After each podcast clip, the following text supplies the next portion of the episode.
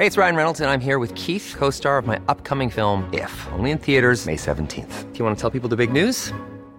All right, I'll do it. Sign up now and you'll get unlimited for $15 a month in six months of Paramount Plus Essential Plan on us. Mintmobile.com slash switch. Upfront payment of $45 equivalent to $15 per month. Unlimited over 40 gigabytes per month. Face lower speeds. Videos at 480p. Active Mint customers by 531.24 get six months of Paramount Plus Essential Plan. Auto renews after six months. Offer ends May 31st, 2024. Separate Paramount Plus registration required. Terms and conditions apply if rated PG.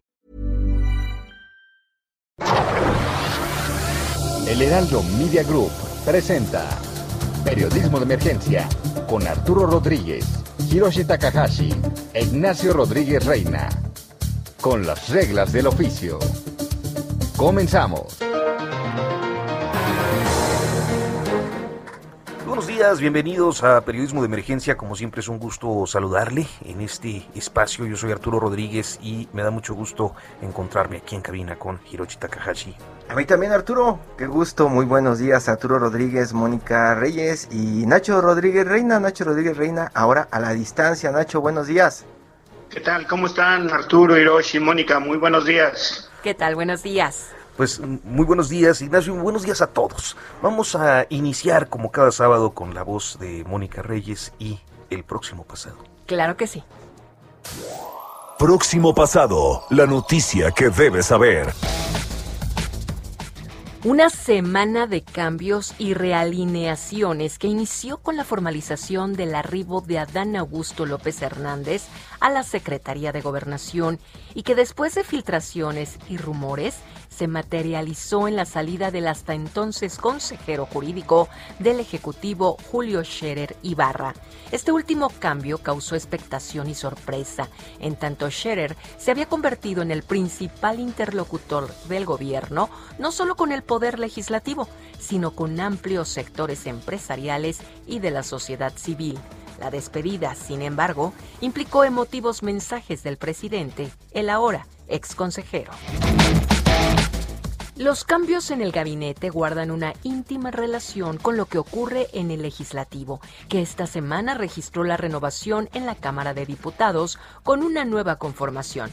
Morena y sus aliados, el PT y el Partido Verde, necesitan 56 votos para alcanzar la mayoría calificada, que es de 334 votos, y a 26 votos por encima de la mayoría absoluta, que es de 251, es decir, una reducción de su fuerza que obliga al Ejecutivo a una operación diferente. En medio de los ajustes, la exsecretaria de Gobernación, Olga Sánchez Cordero, asumió la presidencia de la mesa directiva del Senado de la República, donde, sin embargo, la noticia surgió por el lado de la oposición, señaladamente panista. Y es que la bancada del PAN en el Senado recibió al líder ultraderechista Santiago Abascal, quien dirige el partido político español Vox, con quien signaron una carta compromiso de luchar contra el comunismo. El episodio causó molestia entre panistas y la propia dirigencia nacional debió salir el viernes a deslindarse del suceso para reiterar que su aliado en España no es Vox, sino el Partido Popular. En medio de todo, el presidente López Obrador presentó su tercer informe de gobierno ante el Congreso el pasado miércoles y rindió un mensaje el mismo miércoles presumiendo que ya cumplió 98 de los 100 compromisos que hizo en campaña. Con las reglas del oficio por El Heraldo Radio.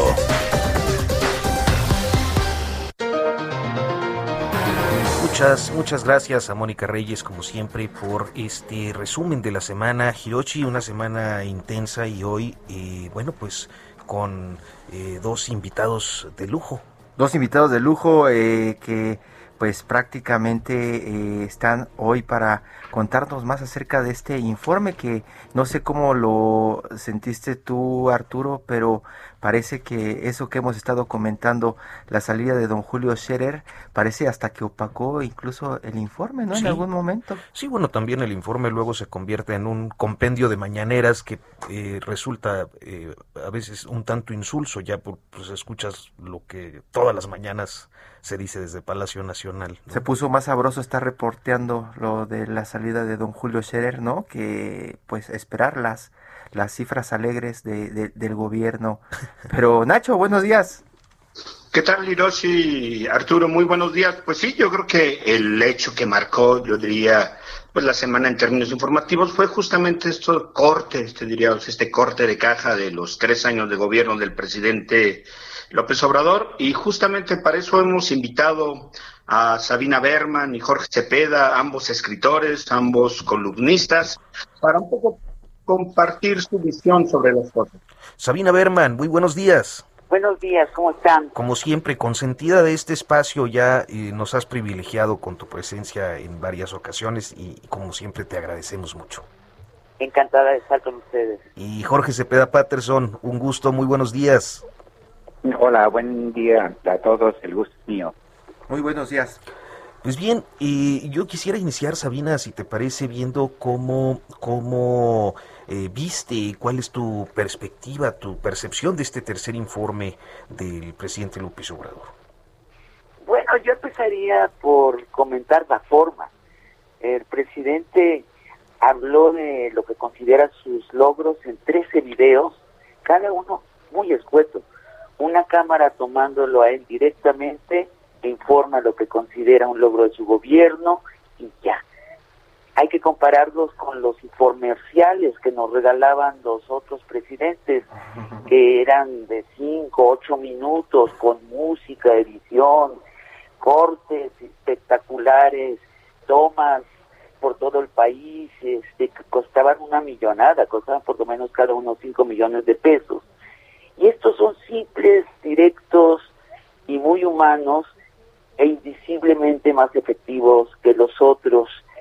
Creo que todos, y la oposición en especial, debe tomar nota de por qué lo directo, lo simple y lo humano es más efectivo. Y luego la simpleza de la ceremonia, poca gente, 28 personas, conté yo, muchos con cubrebocas, y un discurso sin hipérboles retóricas, con pocas pausas donde se aplaudió, ¿no? Los presidentes abren pausas donde quieren que le aplaudan, este solo abrió, abrió como cinco pausas y solo una hora de duración, como comentaban ustedes, sin ninguna sorpresa, qué bueno que los informes no nos traigan sorpresas como otra hora donde de pronto el presidente decía, y ahora cambio todo, no, ahora cambio toda la política económica del país. Y ahora defenderé el peso como un perro.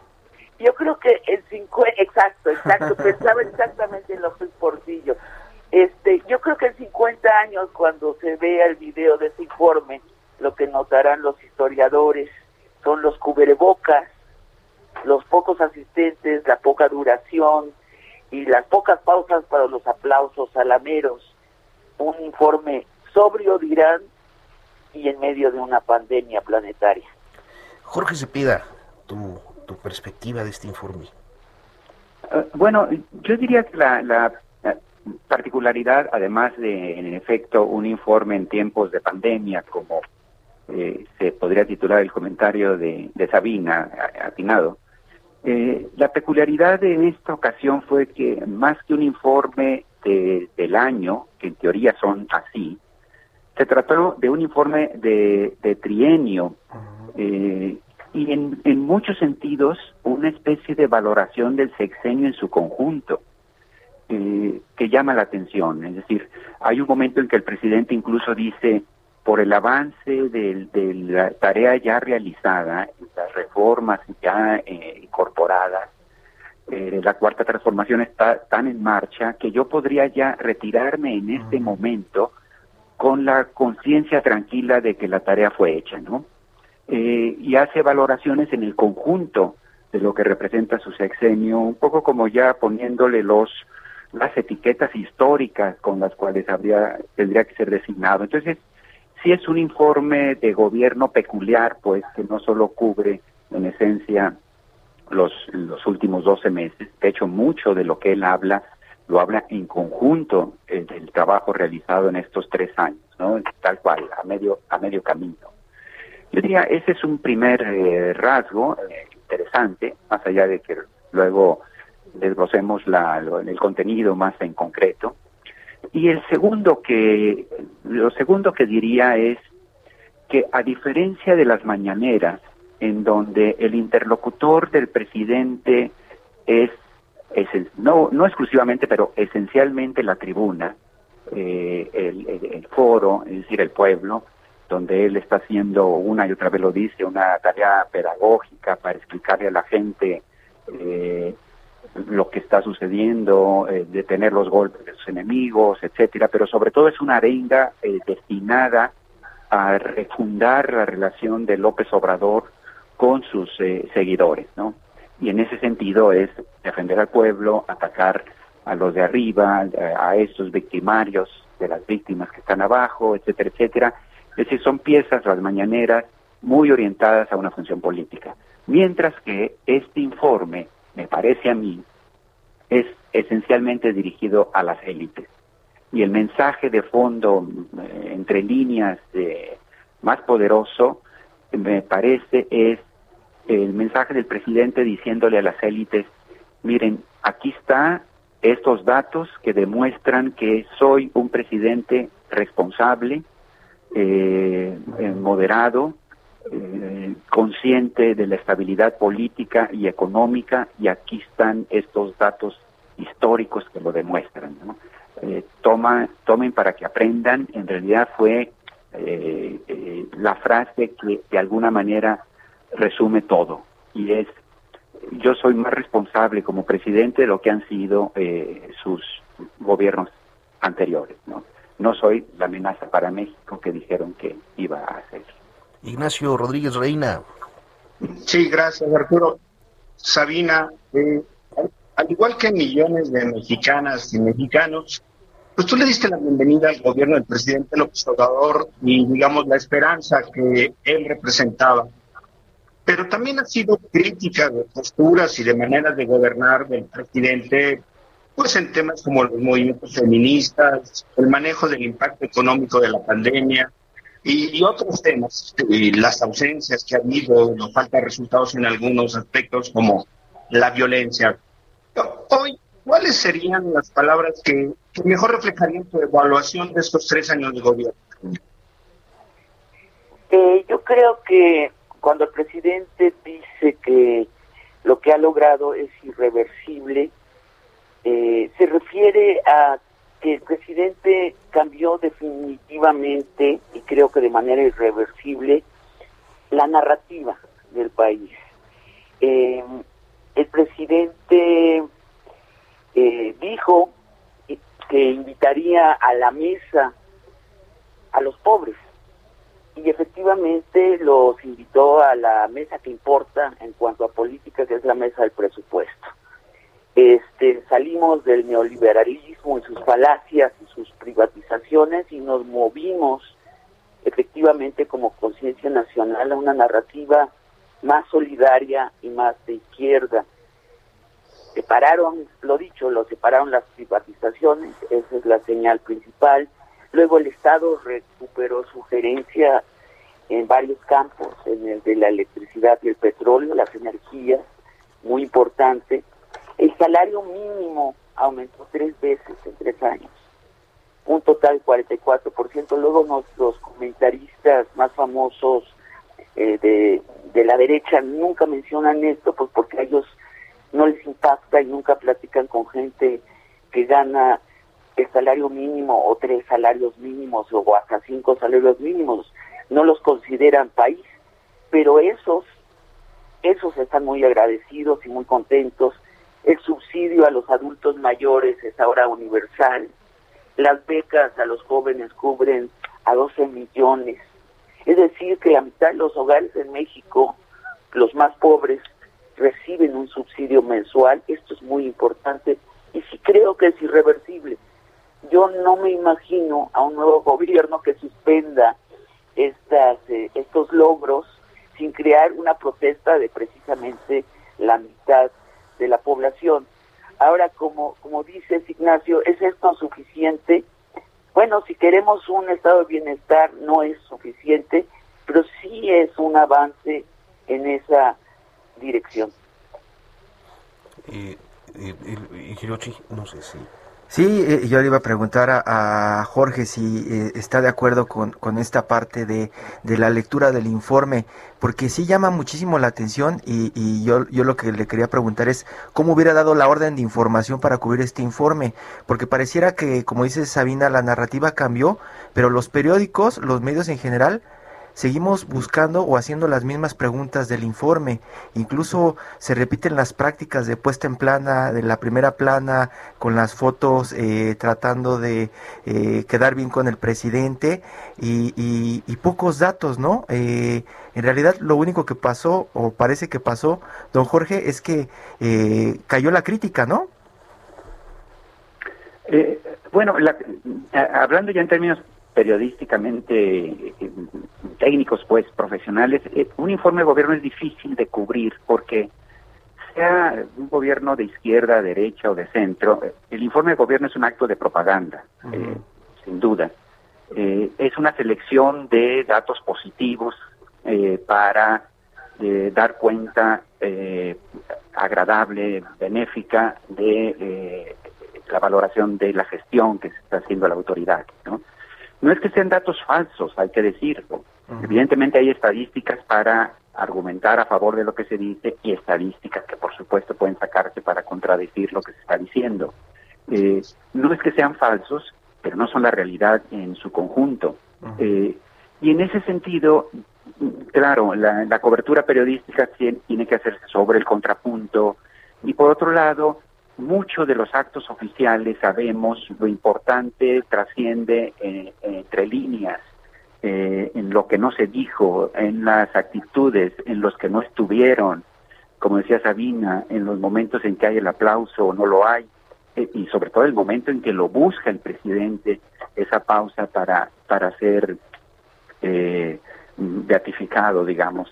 es la cobertura que tendría que hacerse porque desde luego es un discurso unilateral que no puede reproducirse exclusivamente como tal, eh, sin todos estos contextos, matices que le pueden dar sentido al, público que no sigue los asuntos políticos de manera profesional, pues, y ese es el servicio del curador, que es el, periodista en estos casos, ¿no? Ahora, ya en concreto, coincido con, con esta parte eh, yo creo que López Obrador coincidiría también con Sabina cuando dice en él en su informe que eh, ya son irreversibles los cambios. Eh, yo no estaría de acuerdo en la parte que, vamos, las reformas o lo que está haciendo con Pemex es totalmente reversible. Lo que hace un gobierno lo puede hacer el, siguiente. pero sí coincido con ella, y creo que a ese sentido se refiere, que en efecto lo más importante es este cambio de narrativa, es haber incrustado el tema de los pobres como eh, eh, parte ya de los usos y costumbres de la clase política. Yo no, y, de, la, de la moderación, de eh, la austeridad, ¿no? Yo no veo cómo en el próximo futuro un gobernador se pueda subir a su helicóptero para ir a jugar golf, como prácticamente lo, solían hacer todos, ¿no? Eh, es decir, eh, lo que ha hecho el presidente es eh, modificar en muchos de los comportamientos de la clase política de cara a dos temas. Uno, la corrupción y dos, ver por los que hemos dejado atrás, a los cuales, a quienes el sistema prácticamente ignoraba, eh, más allá del discurso hasta hasta hace poco. Y creo que esas, esos temas sí se quedarán y serán el, eh, probablemente el principal legado. Y por último, yo diría que el, el gran aporte del López Obrador eh, ha sido la estabilidad política, y hay que decirlo con todas sus palabras. En 2018, las mayorías votaron por un cambio hartas y con una buena dosis de resentimiento por un sistema que les daba la espalda. Basta decir que el 56% de la población activa trabaja en el sector informal y esto significa que no caben en el sistema lo que el sistema les ofrece eh, formalmente. Eh, el hecho de que haya un hombre que está en Palacio Nacional que habla en nombre eh, y en interés de esos que se quedaron atrás, de esos que tienen muchos temas para estar agraviados, me parece a mí es un aporte sustancial a todo el país en términos de la estabilidad política y social, por lo menos mientras se mantenga esta expectativa, esta esperanza, o al menos la sensación de que si no se puede, al menos el presidente mexicano es un hombre que opera en favor de ellos. Gracias, Jorge. Pues y nos queda solo un par de minutos y creo que tendría que agradecerles este y si nos aceptan y que podamos ir en unos momentos a un corte y esperar este para eh, cerrar esta conversación. Eh, no sé si Sabina rápidamente quisieras añadir algo a lo dicho por por Jorge. Coincido, la, la última eh, figura que hace Jorge con el lenguaje un hombre en Palacio Nacional que tiene en mente a los más pobres. Yo creo que ese es el legado histórico y así va a empezar el relato de el gobierno de López Obrador en los libros de texto, pero también en los libros de los historiadores eh, más acuciosos. Muchas gracias, eh, Sabina. Eh, creo que el, tema que faltaría, porque yo tengo la impresión de que más que la narrativa de los pobres, la que se ha incrustado en la en la opinión pública o en la opinión de los ciudadanos es el de la corrupción. Este, pero si quieren, en unos momentos seguimos hablando de esto, eh, Ignacio.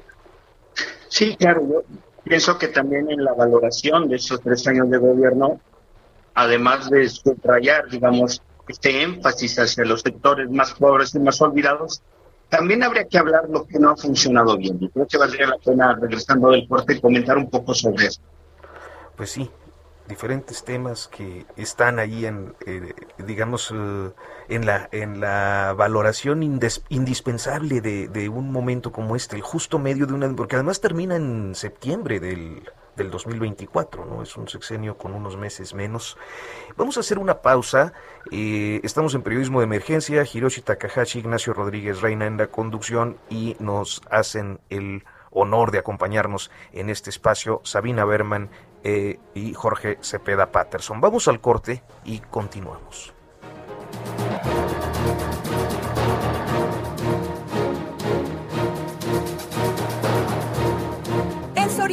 Celebramos el mes más mexicano. Aprovecha el codillo de cerdo a 54.90 el kilo, la cabeza de cerdo a 39 pesos el kilo y el menudo de res a 84 pesos el kilo. Soriana, la de todos los mexicanos. A septiembre 6, aplica restricciones. Aplica en Hiper y Super.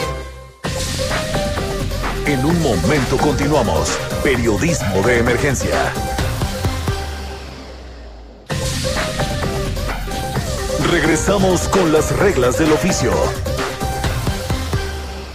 En Soriana celebramos el mes más mexicano. Por eso aprovecha que en sueros hidrolit de 625 mililitros llevas 2 por 30 pesos. O Pedialit de 500 mililitros, 3 por 45 pesos. Y Alcacelser con 12 lleva 2 por 55 pesos. Soriana, la de todos los mexicanos. A septiembre 6, aplica restricciones. Aplica en Hiper y Super.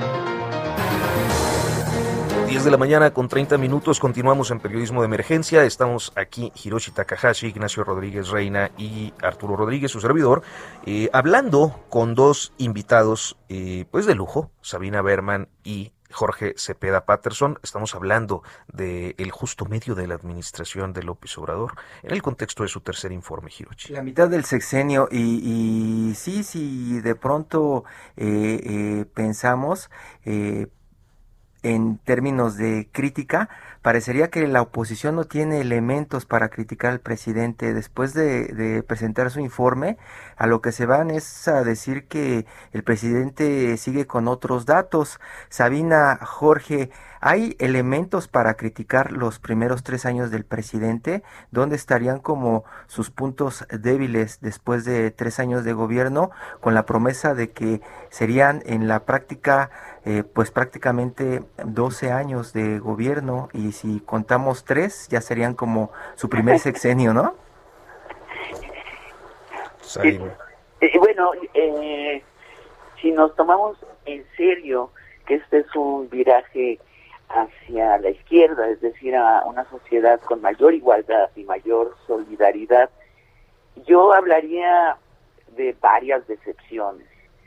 Este gobierno se anunció como feminista, lo hizo por boca de las mujeres de, Morena durante la campaña y, sobre todo por boca de Olga Sánchez Cordero, que sería la secretaria de gobernación en los primeros tres años, que eh, lo puso muy claro, explicó que el Estado debe asumir como una tarea central la, eh, quitar la violencia contra las mujeres.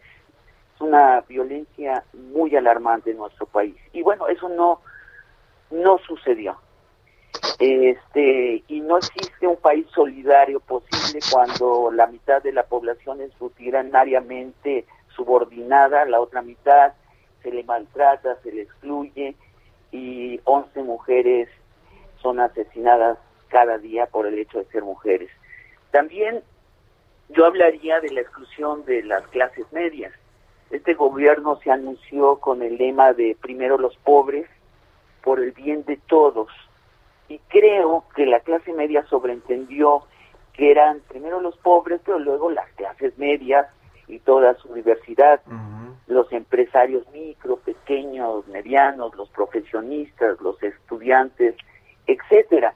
¿Por qué lo supuso así la clase media? Porque la, la izquierda, donde ha funcionado, lo supone así.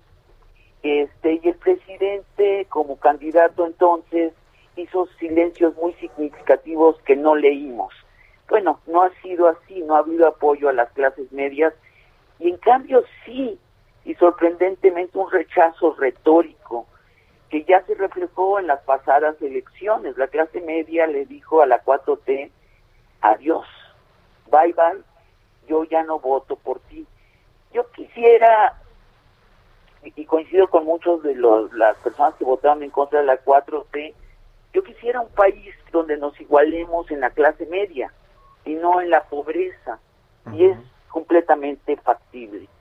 Y por fin yo siento una enorme decepción con la actitud de la 4T hacia las artes y la ciencia.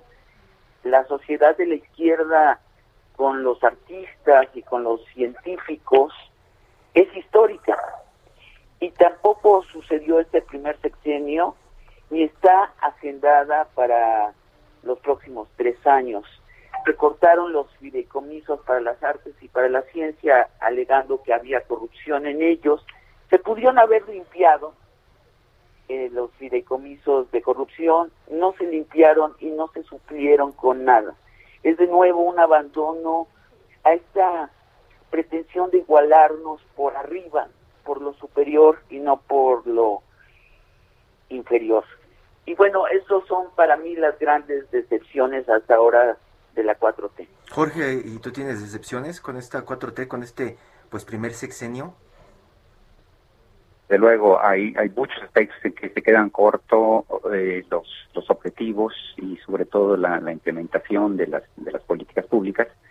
Eh, en particular yo pensaría la violencia del crimen organizado que sigue extendiéndose territorialmente, habla de que la estrategia podría no haber sido la, la mejor, o eh, iniciativas eh, de muy buena voluntad y correctas, por ejemplo, frente a los monopolios de las medicinas, pero aplicadas de manera tan eh, improvisada y, faltos de experiencia que eh, ahora sí que la, medicina resultó casi peor que la enfermedad al generarse tal escasez de suministro, el fracaso del INSABI para otorgar salud gratuita universal, que es un gran, gran objetivo, pero que eh, por momentáneamente deja mucha gente desprotegida, la preocupante militarización de la administración pública, sobre la cual se podría hablar muchísimo, o el medio millón de víctimas que habría dejado el, COVID eh, por un manejo de, la pandemia que lo menos que es, polémico.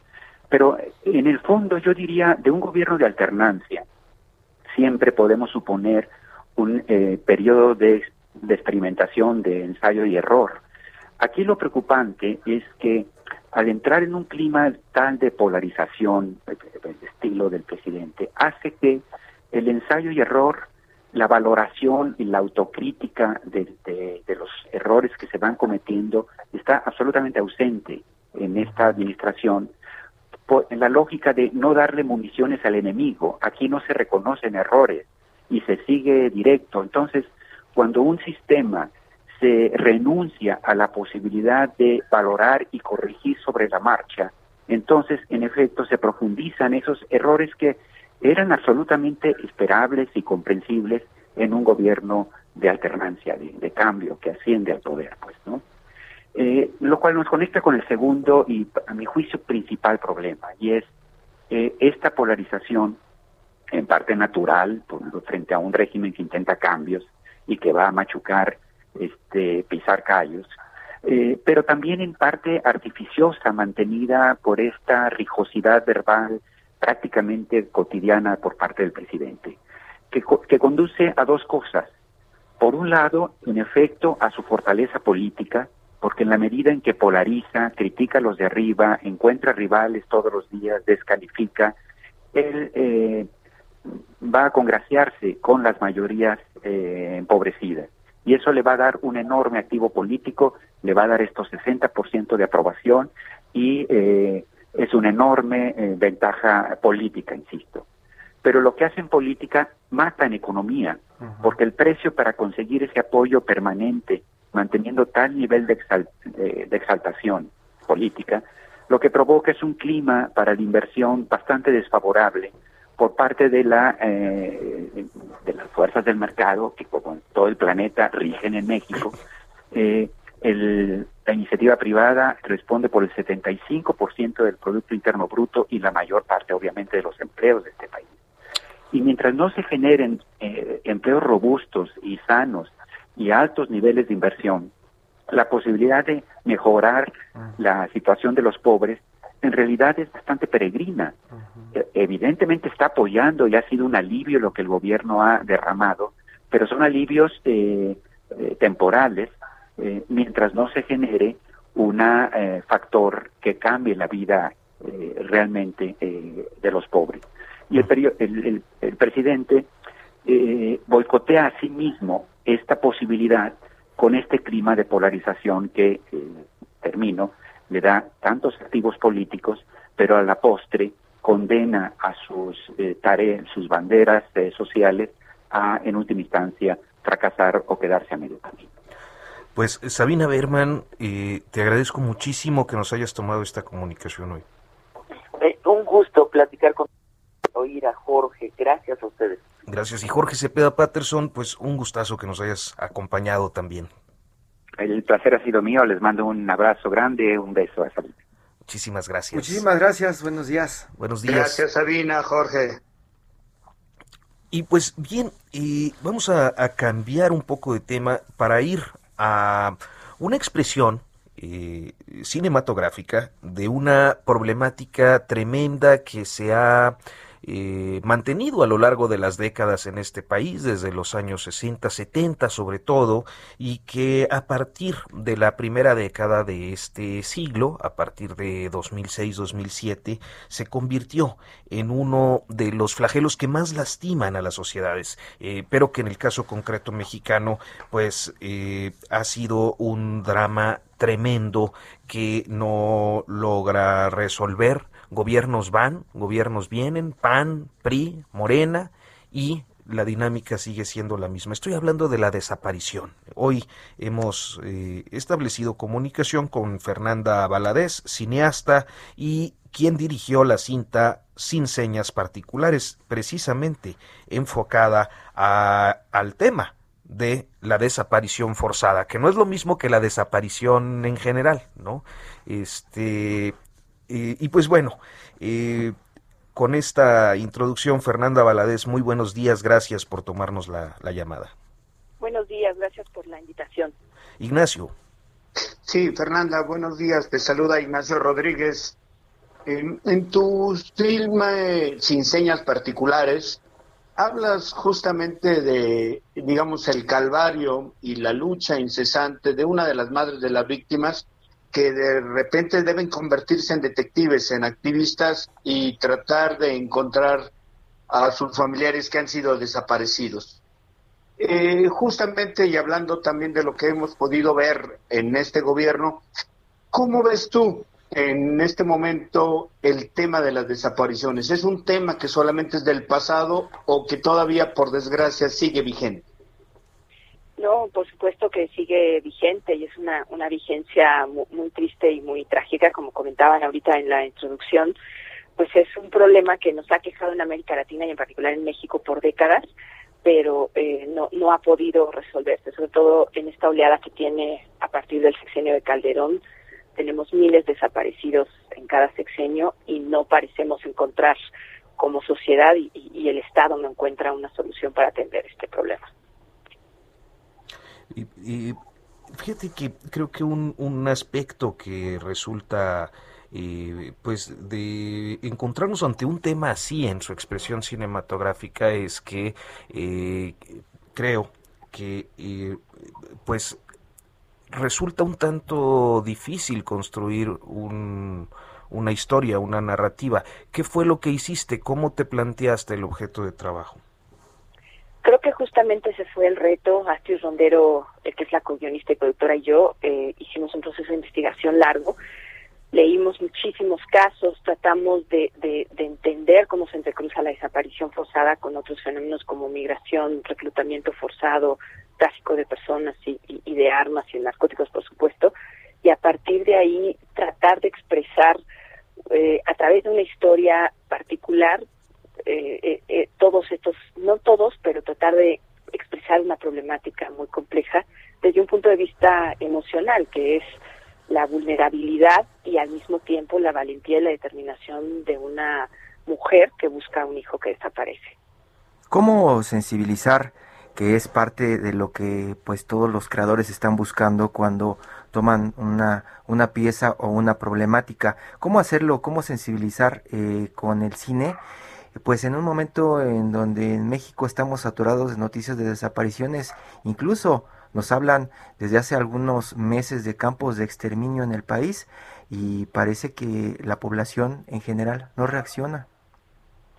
Creo que justo es a través de ponernos en los zapatos de los personajes, eso nos da el, el cine y en general el arte narrativo, creo que nos da esa posibilidad muy potente de entender una realidad a través de la perspectiva de otros que no somos nosotros. Y eso fue lo que tratamos de, hacer en, Sin Señas Particulares, vivir en la hora 40 que dura la película en los zapatos de, de esta mujer. ¿Cómo romper para que no sea un lugar común en un contenido? Pues creo que tratar de encontrar la particularidad de las historias, creo que los lugares eh, comunes están en, en las generalizaciones en los clichés, lo que creemos que sucede con los demás y, eso nos dio el proceso de investigación, la especificidad de cada historia nos da detalles muy humanos, que fue lo que tratamos de trasladar a, a la película. Y por otro lado tratar de entender que este no es un asunto de negros y blancos, sino hay una línea muy porosa, muy complicada entre víctimas y perpetradores que tiene que ver con los ciclos de violencia. Y perdón, perdón, ah, y, el tema de las desapariciones, eh, ¿cómo ha cambiado, como preguntaba Ignacio? Eh, parece que es cíclico también.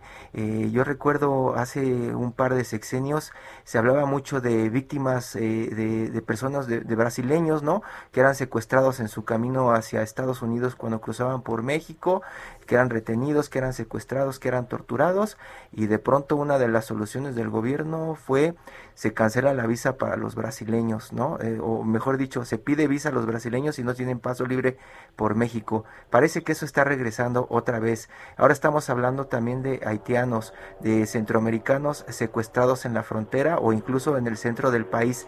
Eh, ¿Cómo, cómo, ¿Cómo se repiten estos ciclos? ¿Se está repitiendo o, ya estamos viviendo prácticamente el descontrol total de gobierno? Creo que lo que pasa también en México es que somos un territorio de paso entre el resto de América Latina y Estados Unidos y estas situaciones van a seguir sucediendo mientras no se atienda de una manera global eh, en una coordinación internacional los eh, los problemas sociales de países de, toda América Latina. O sea, hemos tenido en, en algún momento hondureños, salvadoreños, guatemaltecos, brasileños, haitianos, y los mismos mexicanos también. Lo que tenemos eh, son muchísimos flujos migratorios de personas que están tratando de escapar a situaciones de adversidad muy muy dura por distintos motivos. Pues eh, muchísimas gracias, eh, Fernanda, por habernos tomado esta comunicación y dónde pueden ver sin señas particulares. Continuamos en cines todavía, estamos en, cerca de 80 salas en el país, en la Ciudad de México, eh, entre salas comerciales estamos además en Cineteca y pues lo que le diría al, público es que busquen su cartelera y, se acerque para ver esta película. Lo que deseamos es participar en esta conversación sobre desapariciones. Y, y, rápidamente, Fernanda, ustedes con esta gran investigación que hicieron, eh, ¿ha cambiado en los primeros tres años de gobierno la situación de los migrantes y de las eh, familias de los desaparecidos? Creo que hay un, paso de, de, voluntad al tener la, la Comisión Nacional de Búsqueda y tener una subsecretaría dedicada al tema, pero en los hechos y en las estadísticas creo que no hemos mejorado y eso habla de, de, qué tan grande es este reto, ¿no? Que implica una labor de Estado más allá de cualquier pugna partidista. Muchísimas gracias, eh, Fernanda, por tomarnos la comunicación y contarnos. Buen día. Muchas gracias. Buenos días. En Soriana celebramos el mes más mexicano. Aprovecha que el six pack de cerveza Martens Gold está a 69 pesos o el six pack de cerveza Martens Ultra a 79 pesos. Sí, a solo 79 pesos. Soriana, la de todos los mexicanos. A septiembre 6, aplica restricciones. Aplica en Hiper y Super. Y vamos pues a nuestra sección, todo menos fútbol.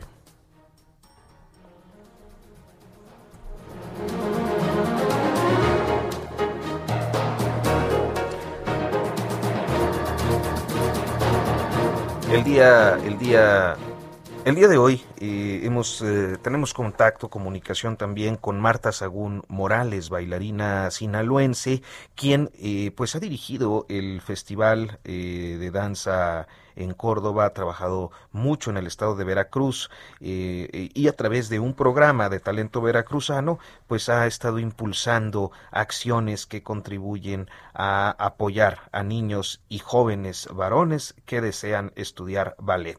Muy buenos días, eh, Marta Sagún Morales. Muy buenos días, un gusto poder estar con ustedes. Ignacio Rodríguez Reina.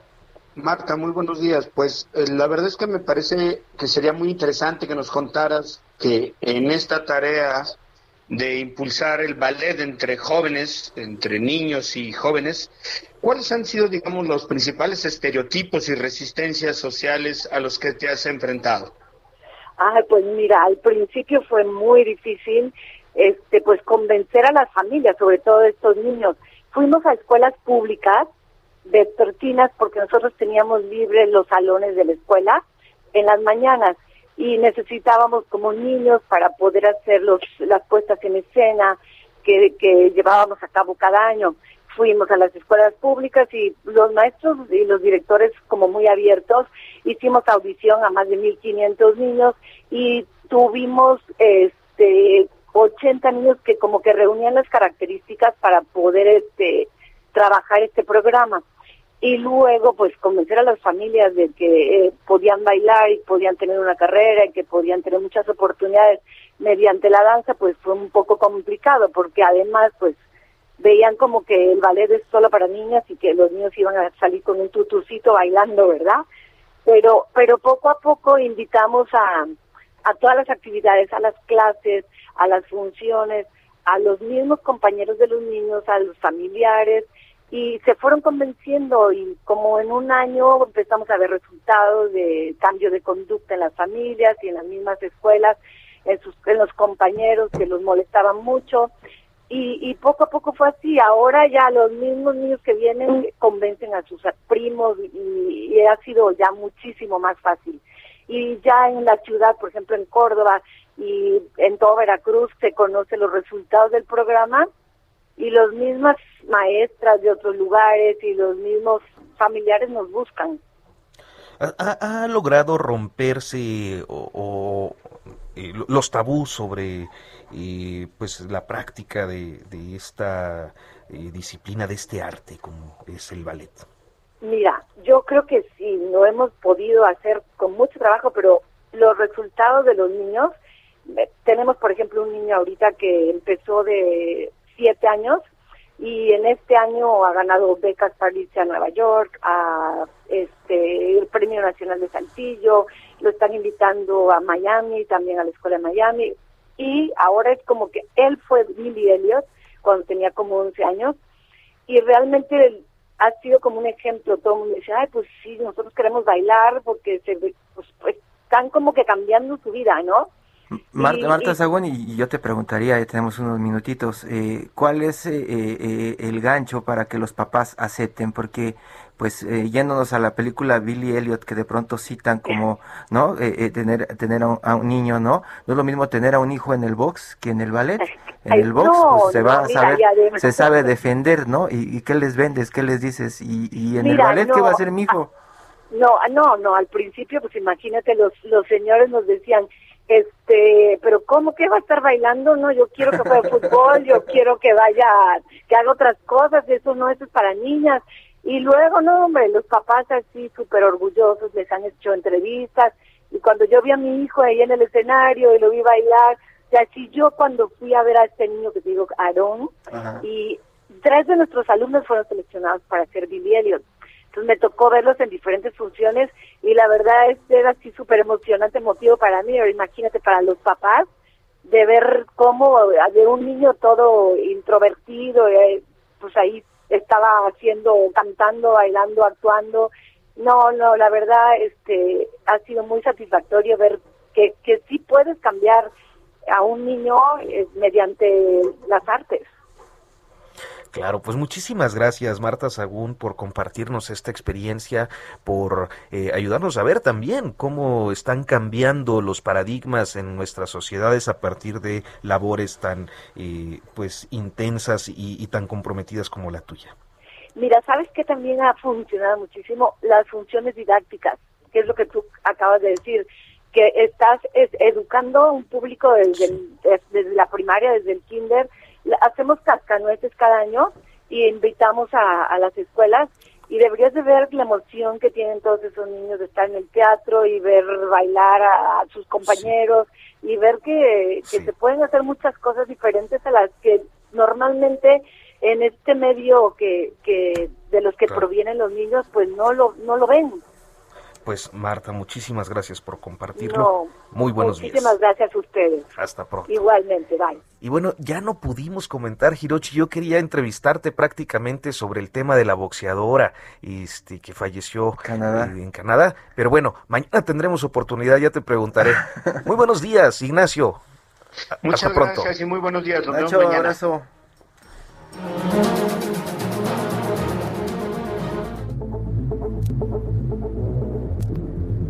Esto fue Periodismo de Emergencia.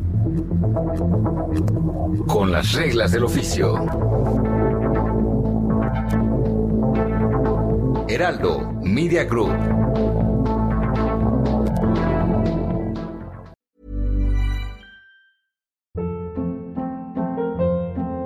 Hold up. What was that? Boring. No flavor. That was as bad as those leftovers you ate all week. Kiki Palmer here, and it's time to say hello to something fresh and guilt-free. Hello Fresh. Jazz up dinner with pecan-crusted chicken or garlic butter shrimp scampi. Now that's music to my mouth. Hello Fresh. Let's get this dinner party started. Discover all the delicious possibilities at hellofresh.com.